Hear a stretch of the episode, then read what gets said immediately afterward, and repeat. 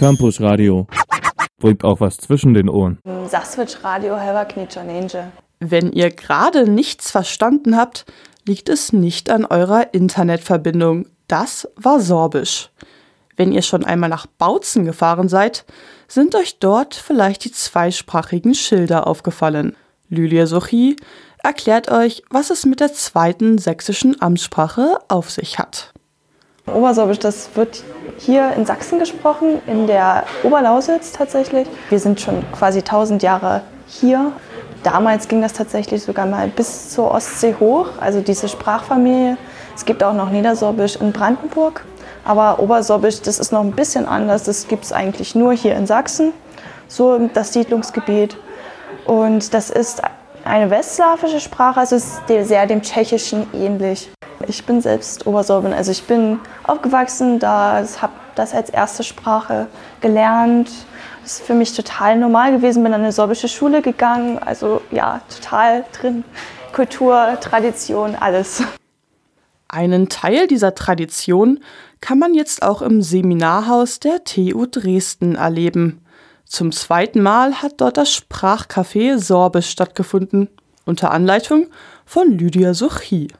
Man trifft sich, spielt Spiele und spricht Sorbisch. Für sie ganz wichtig, die Stunde am Donnerstagabend ist kein Unterricht. Wir können hier einfach ganz entspannt sprechen. Es ist kein Stress, es ist keine Schulsituation oder Unisituation in dem Sinne.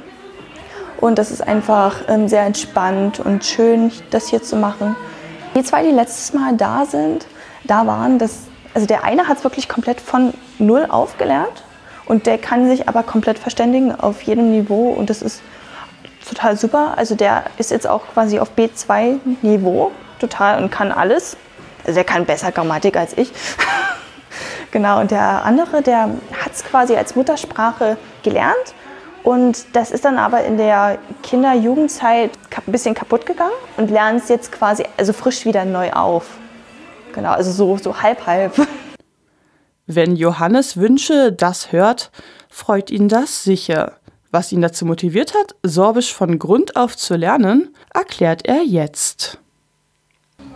Ja, also ich komme ja aus, auch aus der Lausitz und naja, also ich habe mich immer sehr für Geschichte interessiert und habe habe auch naja, über die Geschichte der Lausitz auch viel gelesen und dabei herausgefunden, dass die Region, aus der ich komme, dass da eigentlich früher auch viel Sorbisch gesprochen wurde, aber dass das heute alles verschwunden ist und nicht nur völlig verschwunden, sondern dass auch fast keiner mehr weiß, dass es überhaupt mal da gesprochen wurde. Und dann wollte ich außerdem mal, mal irgendwie eine slawische Sprache lernen und habe dann zufällig entdeckt, dass es, das Sorbisch hier äh, an der Uni angeboten wird und habe da angefangen und weil ja, wenn man da einmal anfängt, kommt man da nicht mehr so richtig raus, weil einem das so gut gefällt. Deswegen habe ich das jetzt bis zum Ende durchgezogen.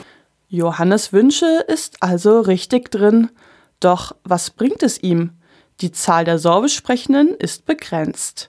Möglichkeiten zum Anwenden hat er trotzdem gefunden.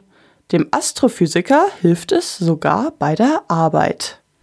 Na, erst nur im Kurs, aber dann, dann habe ich halt äh, durch meine Lehrerin und eben meine Kurskollegin, da bin ich dann in den sorbischen Studentenchor gekommen, habe das mitgesungen. Also ist leider nicht das ganze Jahr durch aktiv, aber da ich das jetzt anwenden können und war da bei einigen sorbischen Events dabei und da konnte ich das immer gut anwenden. Und jetzt kann ich es sogar noch im, äh, auf, auf, Arbeit verwenden. Und weil, weil das Deutsche Zentrum für Astrophysik jetzt in der Lausitz aufgebaut werden soll und, und ein Untergrundlabor da auch äh, in, in einem Sorbengebiet aufgebaut werden soll, da hat jetzt mein Chef mich darum gebeten, da ein paar Materialien vorzubereiten und dann ein bisschen was an sorbischen Schulen da zu versuchen, die Leute da für Astrophysik zu begeistern. Johannes Wünsche begeistert auf Sorbisch Leute für Astrophysik. Die Sprache begeistert ihn. Und das sagen, ein besonderes Gefühl ist dann, die Sprache zu sprechen. Wenn man dann darüber nachdenkt, dass es eine Sprache ist, die vielleicht von einigen 10.000 Menschen noch gesprochen wird, aber sonst nicht mehr von, von so vielen, dann ist das irgendwas anderes, als wenn man Englisch spricht oder so. Genau, ja. Na, und mittlerweile ist mir die Sprache ziemlich ans Herz gewachsen irgendwie. Und Zumindest einmal im Monat kann er jetzt seine Leidenschaft ausleben. Vielleicht wächst Sorbisch dank Lydia Sochi und dem Sprachcafé Sorbisch auch anderen ans Herz. Campus Radio. Im Netz unter www.campusradio Dresden.de